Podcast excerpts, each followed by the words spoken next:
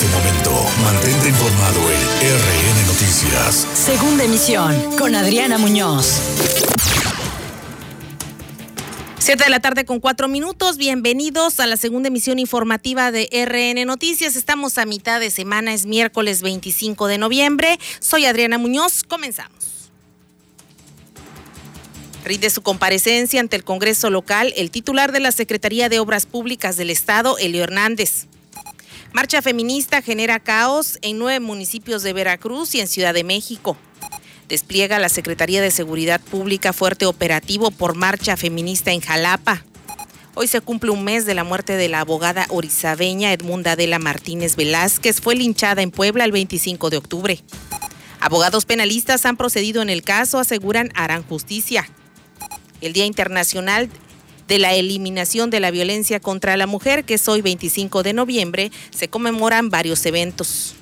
Muere el astro del fútbol internacional Diego Armando Maradona y la cantante mexicana Flor Silvestre.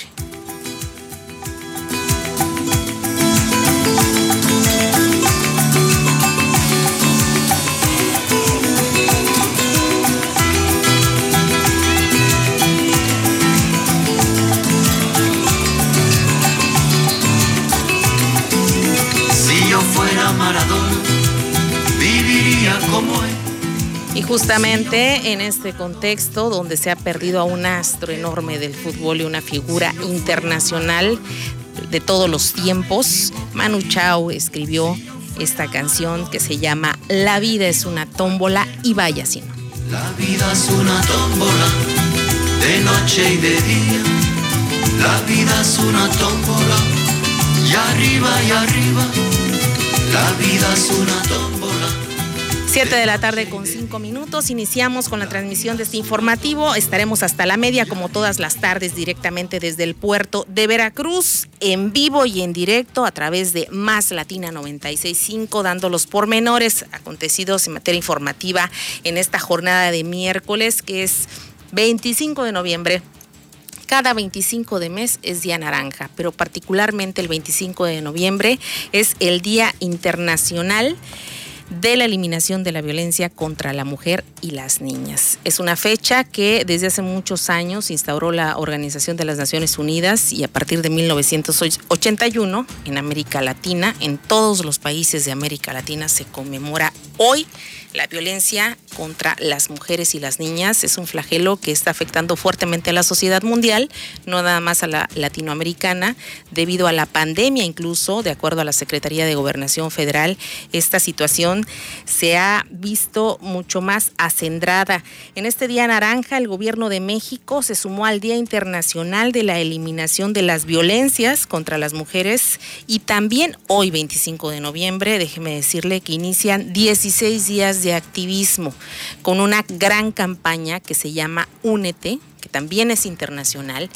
Esta campaña de 16 días de activismo concluye el próximo 10 de diciembre y todas las dependencias federales, estatales, municipales, organismos civiles, asociaciones civiles se unen en una sola voz para pedir a través de diversas actividades, hechos y acciones eh, que permitan visibilizar este problema, que cese la violencia contra el género femenino en todas sus formas. De esta forma, o de esta manera más bien, todos los gobiernos realizan actividades que permiten desde la institución dar a conocer las estadísticas oficiales, o al menos las que tienen como institución o como gobierno, y también lo grave que va siendo cada vez más este gran problema. Incluso el Secretariado Ejecutivo Nacional de Seguridad Pública ha dado a conocer cifras nada halagüeñas y de manera especial en esta pandemia, el maltrato, la violencia intrafamiliar, la violencia contra la mujer y también contra las niñas ha incrementado sustancialmente debido al confinamiento. Así que han estallado otros problemas, se han polarizado otros problemas durante este confinamiento que también ha dado a conocer otro tipo de situaciones que ya son incluidos en estos estudios y que desgraciadamente pues hacen las estadísticas un poco más gruesas, particularmente en el tema del feminicidio. Siete de la tarde con ocho minutos. Este día, justamente en este contexto, el subsecretario de Gobernación Alejandro Encinas informó la situación de la búsqueda e identificación de personas desaparecidas y no localizadas. Destacó que desde el mes de marzo hubo una caída de 21.6% en las denuncias por desaparición de personas en el país después de cuatro años de crecimiento constante. Vamos a dar cuenta de la situación que guardan las actividades vinculadas con la búsqueda e identificación de personas desaparecidas y no localizadas en nuestro país. Queremos primero dar cuenta en la primera lámina de lo que ha sido el comportamiento histórico de las denuncias por desaparición forzada en el país del año 2006 a la fecha. Y afortunadamente, como ustedes lo pueden registrar, a pesar de que hemos mantenido una tendencia creciente hasta el año 19, 2019, hay ya un momento de inflexión en donde hay una caída significativa, lo cual no significa que esté resuelto el problema. Esto lo vemos con mayor nitidez en la siguiente gráfica, que es el comparativo del mismo periodo enero-octubre de 2019-2020, donde desde el mes de marzo, que se marca el punto de inflexión, hay una caída del 25 21.6% en las denuncias por desaparición de personas en el país y esperemos que esta tendencia Así lo manifestó durante la mañanera en compañía del presidente Andrés Manuel López Obrador Alejandro Encina. Sin embargo, no precisó si esta caída de denuncias es porque realmente el problema no es tan grave o más bien por algo que es ya una constante también en cuanto a las dependencias, el tema de la confianza que tiene la ciudadanía hacia las instituciones procuradoras de justicia, que los colectivos de búsqueda, los familiares de personas desaparecidas una y otra vez han dicho, pues existe la falta de confianza hacia las instituciones porque pues porque simple y sencillamente no hay soluciones, no les dan la cara, se reúnen una o dos veces y posteriormente ya no les contestan las llamadas porque no hay respuestas de sus familiares desaparecidos, no hay reactivos, no hay recursos para la búsqueda y son ellos quienes tienen que salir a buscar los restos de sus familiares en caso de que se encuentren en narcofosas ya debidamente detectadas. Siete de la tarde con 11 minutos. Del 1 de enero al 24 de noviembre de 2020 la Comisión Nacional de Búsqueda ha realizado 630 jornadas en 26 estados. Dentro del protocolo homologado se impulsó un capítulo específico y diferenciado para niñas, adolescentes y mujeres desaparecidas. El reporte completo lo dio esta mañana Carla Quintana Osuna, quien es titular de la Comisión Nacional de Búsqueda. A sus eh, hijas, a sus hermanas, a sus parejas. Como pueden observar en este dato que presentamos el día de hoy, del 15 de marzo de 1964, que es la primera fecha que tenemos como reporte, al 23 de noviembre de este año, tenemos 19.450 niñas, mujeres, adolescentes y mujeres reportadas como desaparecidas. Y como podrán ver, el dato muy preocupante, entre los 10 y los 24 años tenemos más del 50% de mujeres, niñas, adolescentes desaparecidas eh, y el más alto entre los 15 y los 19 años.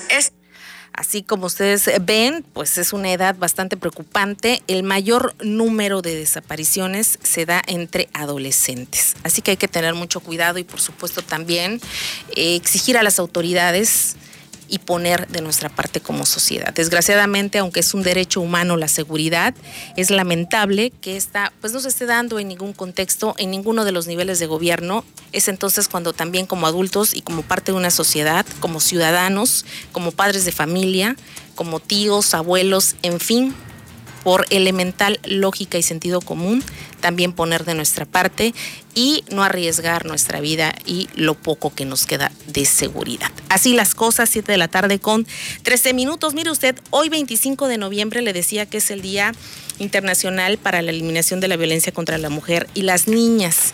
También hoy 25 de noviembre se cumple desgraciadamente un mes de la muerte de la abogada Edmunda Adela Martínez Velázquez. Ella era originaria de Orizaba y en esa fecha viajó a Puebla desgraciadamente fue linchada por el pueblo, fue confundida con una, como una delincuente, pero realmente esta situación fue penosa, fue triste, fue lamentable y por supuesto que causa enojo como sociedad, como veracruzanos, porque desgraciadamente perdió la vida en una situación bastante lastimosa para las leyes y para nosotros como sociedad. Tengo en la línea telefónica al vicepresidente del Colegio Nacional de Abogados Penalistas, también titular del organismo en esta delegación regional que comprende ocho estados, entre ellos Veracruz y Puebla, el licenciado Arturo Baltasar. Muy buena tarde, licenciado. Licenciado, muy buena tarde. Parece que se cortó la llamada. En un momento más vamos a, enlazarnos, pero le comentaba que este día se cumple un mes de esta situación que desgraciadamente fue muy lamentable. Nos enlazamos ahora con el abogado, a quien estaba presentando. Muy buena tarde, abogado. Sí, Adriana, buenas noches, gusto saludarte. Bien, pues si nos puede dar los pormenores jurídicos en los que va este caso de la abogada Edmunda Adela Martínez Velázquez, que obviamente la sociedad se conmocionó hace un mes y hoy todavía clama justicia. Sí, Adela, muchas gracias. Eh, te saludo a ti y a tu auditorio. El día de ayer eh, estuvimos en la ciudad de Puebla, fuimos designados por la familia de la abogada Edmunda Adela Martínez Velázquez fuimos designados como asesores jurídicos y estuvimos presentes en la audiencia en la que se resolvió la vinculación a proceso de cinco personas. Con estas van ocho personas vinculadas a proceso y han sido hasta el momento detenidas nueve personas. Fueron vinculados a proceso por homicidio calificado que puede tener una penalidad de hasta 50 años y fueron vinculados a proceso también estas personas por eh, feminicidio que puede tener una penalidad de hasta 60 años. Es decir, como estamos ante un concurso de delitos, eh, estas personas de llegar a dictarse una sentencia condenatoria podrían obtener una pena de 110 años de prisión. Aparte del feminicidio, ¿qué otros presuntos delitos están en boga o en discusión? En, en, la audiencia fue solamente ese. Está muy claro que en agravio de la compañera abogada Edmunda Adela se cometió el delito de, feminicidio y nosotros como Colegio Nacional de Abogados Penalistas, en coordinación con el, eh, maestro Gilberto Farías Morales, que es el presidente del Colegio Nacional, y el doctor Octavio Ruiz, que es el presidente del Colegio de Abogados de Jalapa, Veracruz, y director de la revista Jurista, eh, el día de hoy hicimos un pronunciamiento enérgico solicitando a las autoridades que se aplique adecuadamente el tema de la política criminal para eh, acabar de una vez con todas, de una vez por todas con este tipo de actos aberrantes. Me refiero a que eh, el feminicidio es un problema grave y latente en nuestro país, en Veracruz y en, todo, en, todo, en toda la, entidad veracruzana. Tenemos ese problema grave. En este caso, la compañera sufrió eh, ese delito que le la privó de la vida en la ciudad de Puebla. Es, es un problema en todo el país que no se ha podido erradicar. Un, una de las formas para erradicar efectivamente este problema, e-, este grave delito, es que las personas que cometan estos delitos sean investigadas, procesadas y sentenciadas. No hay otra forma de acabar con esto. Es decir, eh, eh, en este caso participaron cerca de 100 pobladores.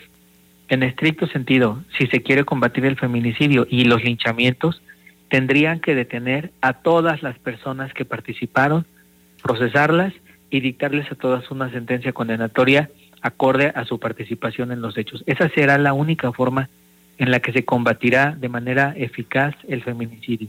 Ahora, para poner para poner en contexto a, los radioescuchas, recordamos que la abogada fue linchada de una manera realmente hasta indescriptible por la forma. Eh, se ha investigado también el motivo porque ellos o se, se, manifestó en algún momento que los estaban confundiendo con secuestradores o por otro tipo de situaciones. ¿Ya se ha visto también esa parte del lado jurídico? Sí, por supuesto. Ayer eh, revisamos la carpeta de investigación en su totalidad y esto surgió cuando una persona en, Tlachichuca, que es una comunidad cercana a Emilio Portes Gil, vio a, a la abogada, los vieron en un, en un campo de fútbol y se les hizo sospechosa, entonces él, él tuvo un altercado con ella y él, él dice, en, publica en, redes sociales, hay unas personas sospechosas en una camioneta blanca y a- al parecer este andan robando niños. Con eso tuvo la población para, ese fue el motivo de la población para completamente enardecidos en el siguiente poblado bajarlos de la camioneta y lincharlos. Es Un decir, simple rumor. Un simple rumor, no hay no hay justificación, no hubo oportunidad de defenderse, eh, en ningún momento pensaron en entregárselos a las autoridades, únicamente se, se dedicaron a a incitarse unos a otros para ver de qué forma era, la, más cruel en la que podrían arrancarles la vida, porque incluso antes de privarlos de la vida los quemaban con encendedores y, y les hicieron una serie de actos que de verdad, por respeto a la víctima, no puedo mencionar, pero está perfectamente tipificado el feminicidio por cosas específicas que le hicieron a la, a la abogada por su condición de mujer y que, insisto, creo que este delito eh, tiene que ser sancionado. De igual forma, eh, la privación de la vida de, de su acompañante, que el día de hoy sabemos que se llamaba Antonio Morales Díaz, eh, pero él fue víctima de homicidio. Entonces, los dos tienen que ser sancionados con severidad, conforme lo marca la ley, y será la única forma, te, te lo puedo asegurar, Adriana, por política Sí. criminal, de acabar con estos aberrantes crímenes, con, con esta forma que tienen en esos poblados de convertirse en jueces y verdugos y dictar sentencias de muerte que ejecutan sin piedad. La única forma de acabar con estos actos aberrantes es que se aplique la ley. Bien. No hay otra forma. Ahora, ¿el gobierno de Puebla se ha pronunciado al respecto? Hemos recibido todo el apoyo de parte del fiscal general del Estado de Puebla, el maestro Gilberto Higuera Bernal, de igual forma del fiscal regional, el maestro Jaime Huerta Ramos. Desde el primer momento que solicitamos audiencia con ellos, hace aproximadamente tres semanas, nos recibieron, el, el fiscal general nos recibió personalmente y el fiscal nos demostró que él estaba dirigiendo la investigación, que él conocía la investigación personalmente, nos dio datos eh, específicos y nos pidió que por el sigilo de la investigación no los comentáramos porque pues podíamos entorpecer, podíamos alertar a alguna de las personas en contra de las cuales iba a salir la orden de aprehensión. Nos recibió, nos atendió y vamos a volver a solicitar audiencia con el fiscal la próxima semana para seguir exigiendo que bueno, ya hay nueve personas detenidas, pero nosotros creemos que debería haber por lo menos unas 100 personas detenidas para Bien. que se haga justicia. ¿Cuántos hijos en indefensión dejó la abogada? Seis hijos, la menor de sus hijas tiene 13 años, queda en absoluta indefensión porque ella era madre soltera eh, y te repito, hemos estado en contacto con, con su hermana y con la mayor de sus hijas y es eh, un un espectáculo desgarrador el ver cómo pues incluso la mayor que tiene apenas 26 años se encuentra completamente desamparada. Obviamente ella era el sostén de su familia y pues esto es un, un agravio todavía eh, más fuerte y, y repito, tiene también mucho que ver con la, con la condición de mujer de la víctima. ¿El gobierno de Veracruz ha emitido algo al respecto? Hasta el momento el, el gobierno de Veracruz no se ha pronunciado. De hecho, eh, en la mañana solicitamos que, que el ingeniero Cuitláhuac García Jiménez, gobernador constitucional del estado, realice un pronunciamiento respecto de estos hechos para que el gobierno de Puebla sepa que, que nuestro gobernador está vigilando el asunto, que está al pendiente de sus ciudadanos, que le duele lo que le pasa a una mujer veracruzana y, y creo que es fundamental. La presión que nosotros hemos eh, realizado como, como gremio de abogados ha, servido para que las autoridades sean muy puntuales en la investigación, eh, pero creo que sí es necesario que el gobernador del estado se pronuncie y que sea un pronunciamiento enérgico porque eh, no podemos, eh, eh, de verdad Adriana, no podemos cada semana eh, estar viviendo una tragedia diferente. Una o varias, definitivamente. una o varias, o sea, cada, cada, cuando pensamos que nuestra capacidad de asombro ya no tiene más límites, a la siguiente semana nos encontramos con otro hecho aberrante de esta naturaleza o similar. Y la única forma de parar esto es que prevalezca el Estado de Derecho, que, que, que, se, que se respete la ley y que las personas que cometan delitos sean sancionadas. Si aquí hay una acumulación de penas, si cada individuo recibiera la pena que merece, que es por lo menos 100 años, y lográramos que fueran por lo menos 50 pobladores, entonces ya estaríamos hablando de 5 mil años de pena. Es la única forma para acabar con el feminicidio, Adriana, porque no hemos podido combatirlo y al contrario, sigue aumentando, tanto el homicidio como el feminicidio. Desgraciadamente así es. Pues abogado, ¿algo más que quiere usted anexar? No, Adriana, pues solamente informarte que, que estamos muy al pendiente de, de los avances de la investigación. Seguiremos eh, en contacto con las autoridades de Puebla que nos han demostrado un interés genuino en que estos hechos se, se resuelvan satisfactoriamente hablando del marco jurídico y si me lo permites, pues mantenerte informada de los avances de la misma. Claro que sí. Que tenga usted una excelente tarde y gracias por el enlace. Igualmente, Adriana, gusto saludarte a ti y a tu auditorio. Buenas noches.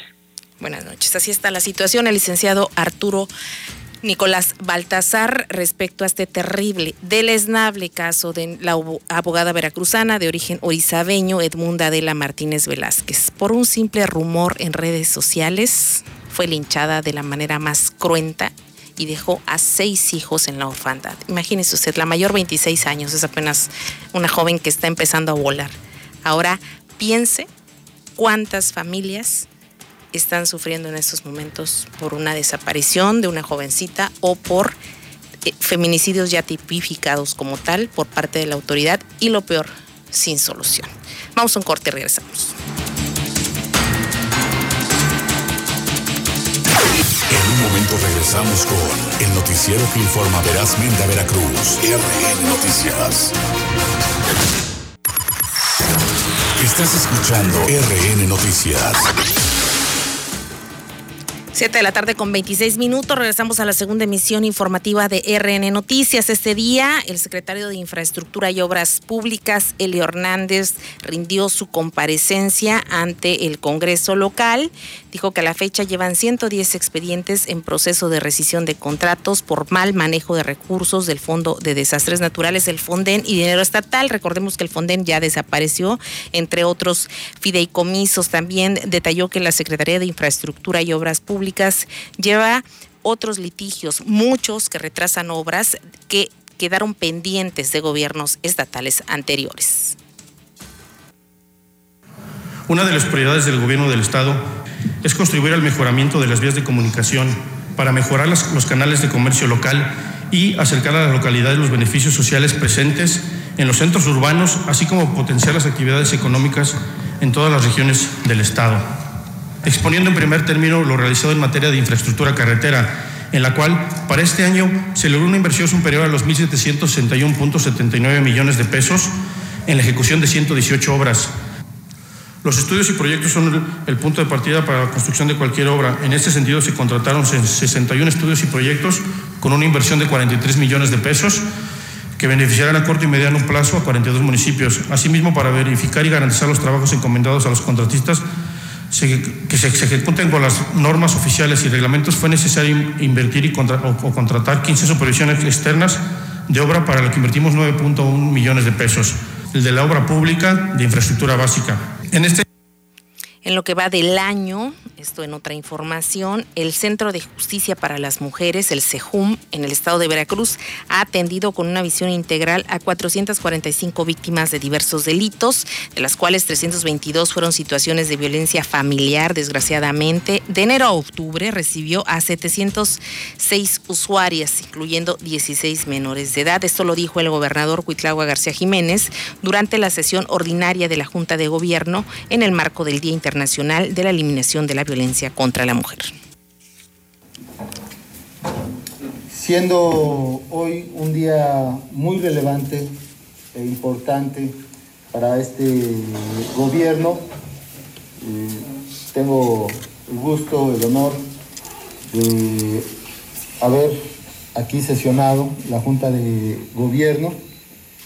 Eh, hago la observación, generalmente las juntas de gobierno la sesionamos en Palacio de, este, de Gobierno, pero quisimos que fuese acá porque en este día es muy especial y tenemos que hacer ver a la sociedad que hoy se cuenta con un centro de justicia para mujeres operando, atendiendo, ¿sí? pero recordemos que quisiéramos que estas instancias en una sociedad justa, equitativa, donde se respeta a las mujeres, no tuviéramos este, que implementar eh, acciones pero como no venimos en ese mundo ideal, estamos trabajando, comprometidos para resarcir con 30 minutos y acaban de informar, bueno, a nivel nacional, que el doctor José Manuel Mireles, subdelegado médico del ISTE en el estado de Michoacán, falleció debido a una falla renal. El 5 de noviembre se dio a conocer que el doctor fue hospitalizado en el Hospital de Alta Especialidad del ISTE por posible COVID desde el martes 3 de noviembre. El vocero del ISTE informó en su momento que el funcionario federal presentaba síntomas de enfermedad respiratoria, probablemente pulmonía típica. Sin embargo, dado que los exámenes químicos de COVID no se habían entregado al médico, no se descartaba el coronavirus. El pasado 6 de noviembre, Mireles Valverde dio a conocer a través de su cuenta de Twitter que había dado positivo a COVID. Versiones en redes sociales reportaron el fin de semana que debido a complicaciones en su salud habría sido internado en terapia intensiva y hoy el ISTE da a conocer que finalmente José Manuel Mireles falleció. Él más que por funcionario federal y subdelegado del ISTE en Michoacán, saltó a la fama por ser fundador de las autodefensas de dicho estado que está cundido en la violencia. Nada más le dejamos ese dato. 7 con 31 nos vamos, se queda usted en la mejor frecuencia 96.5 más latina. Saúl, como siempre, en los controles responsable de todo lo que a usted no le guste, nos lo hace llegar vía telefónica y también a través de nuestras redes sociales. La página constantemente actualizada con todo lo que usted quiere saber, www.maslatina.com.mx y por supuesto todas nuestras plataformas digitales. Que tenga una excelente tarde. Yo fuera Maradona frente a cualquier portería. Si yo fuera Maradona, nunca me equivocaría. Si yo fuera Maradona, perdido en cualquier lugar, la vida es una tómbola, de noche y de día. La vida es una tómbola, y arriba y arriba. La vida es una tómbola, de noche y de día la vida es una tómbola. Ya estás informado en el noticiero que informa verazmente a Veracruz. RN Noticias. Segunda emisión con Adriana Muñoz.